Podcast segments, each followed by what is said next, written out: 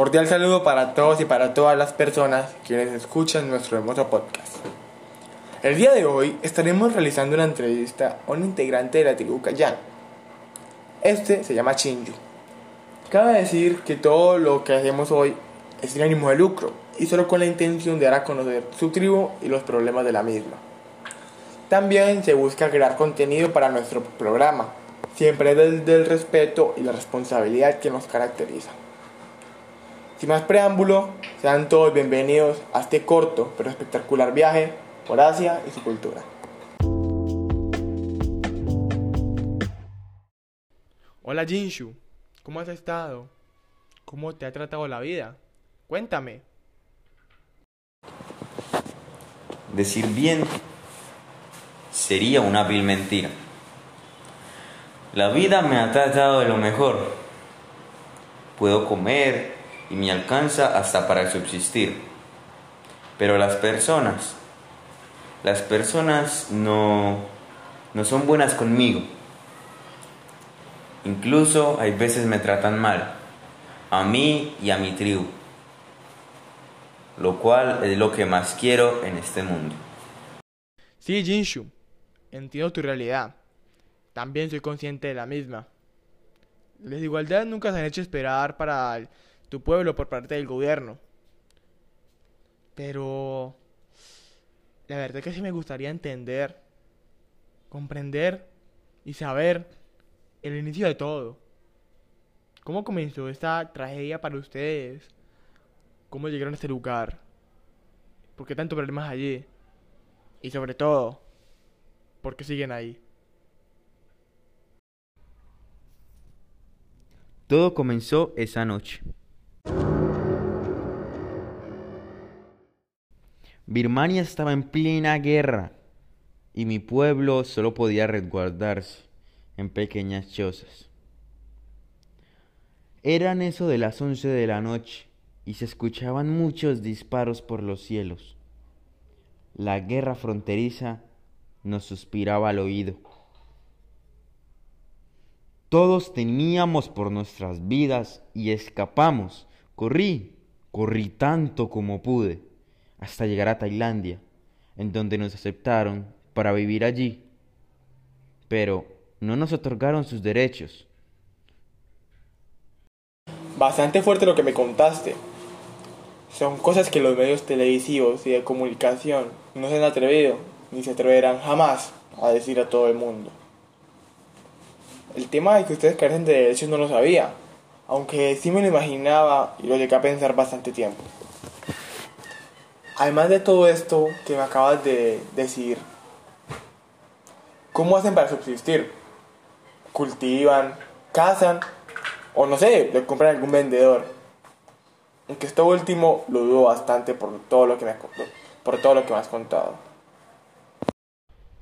Subsistimos plenamente del comercio que realizan las mujeres Padawan se realizan manualidades, objetos, bolsos y cualquier tipo de utensilio creativo y de manera artesanal que se te pueda ocurrir.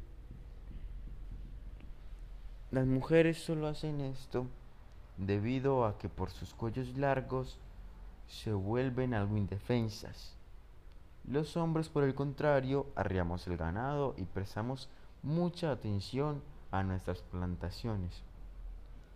Por un lado, se podría decir que es algo muy bien y espectacular, ya que nos alcanza para vivir, pero todo se debe a la publicidad y la manera de mostrarnos por parte de los medios televisivos, haciendo que perdamos nuestra identidad y nuestra esencia sociocultural.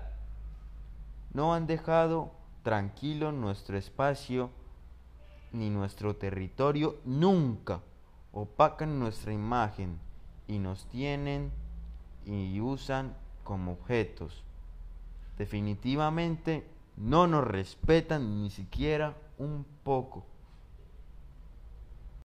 Me parece completamente aberrante que les tengan esa percepción a ustedes mismos.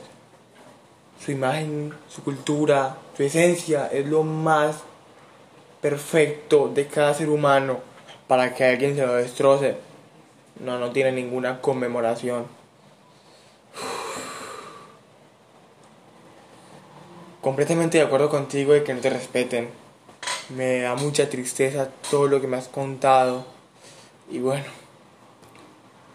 espero algún día ganen esa lucha. La lucha por ustedes, por sus derechos. Me sorprendió mucho cuando mencionaste a las mujeres que usan una especie de anillos en el cuello. ¿Cómo funcionan? ¿Cómo son? No sabía sobre ellos. Claro, este es un símbolo cultural muy grande, incluso te podría decir uno de los más importantes. Se les pone a las mujeres casi desde que nacen. Que no lo tenga las hace ver como desnudas. Así las identificamos en la tribu. Además, se les tienen otra opción y es ponerse en los tobillos. Toda aquella que se lo ponga en el cuello se lo va a alargar, eso por seguro. Por eso nos dicen popularmente como la tribu cuellos de jirafa. Completamente entendible todo lo que me dices, querido Jinshu. Bueno, creo que aquí despedimos. Sirve para toda nuestra comunidad televisiva, la gente que nos escucha, que logre apreciar, que logre entender nuestro mensaje, que no todo es color de rosa y que aprecien sus vidas, ya que ya pueden ver por todo lo que pasó nuestro protagonista en el día de hoy. Una vida no tan fácil, pero gracias a Dios ha sabido salir adelante. Muchas gracias, señor entrevistador. Hasta luego a todos los que me escuchan en este momento. Y les digo, sobre todo, cuiden lo que tienen por si algún día lo pierden.